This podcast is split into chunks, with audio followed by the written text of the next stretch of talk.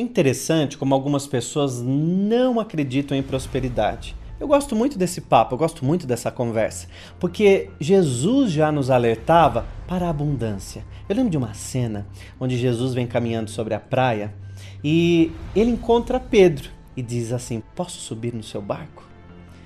Pedro então olha assustado para Jesus e diz: Claro, mestre, pode subir no meu barco. E Jesus sempre subia em algo, em algum lugar um pouco mais alto, para poder falar à multidão. E aquelas pessoas se reuniam à volta de Jesus e Jesus falava, entre outras coisas, uma das frases mais interessantes que eu gosto muito, onde ele diz assim: Eu vim para que tenhais vida e vida em abundância. Pedro havia pescado a noite toda, mas não pegou nada. E durante a noite toda, aqueles pescadores sofreram. E aqueles pescadores preocupados porque estavam endividados, devendo o barco, devendo as redes, eles precisariam até devolver.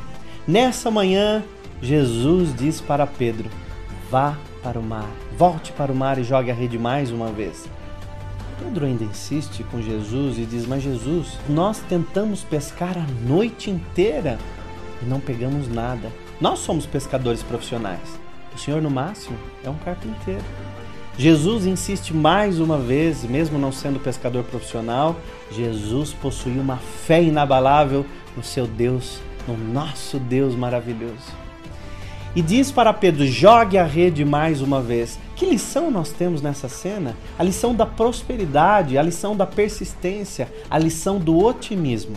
Muitas vezes nós chegamos em casa à noite nós sentimos que a nossa pesca não deu tão certo assim. Nós sentimos que estamos jogando a nossa rede tantas e tantas vezes, não estamos pescando nada. Existe uma frase do espírito André Luiz, psicografado por Chico Xavier, que eu gosto muito, que diz mais ou menos assim: Não existe mal em possuir o dinheiro. O mal decorre da invigilância, quando permitimos que o dinheiro nos possua. Ou seja, a prosperidade é um direito seu. Faça bom uso dela. Use com inteligência.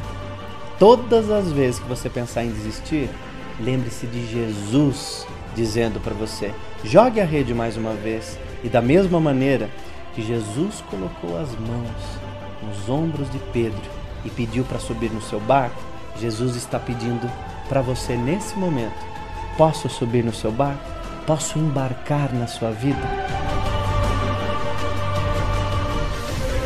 Faça uso dessas palavras de Jesus. Eu tenho certeza que elas farão muito bem a você e a todas as pessoas que você ama tanto. Seja muito feliz.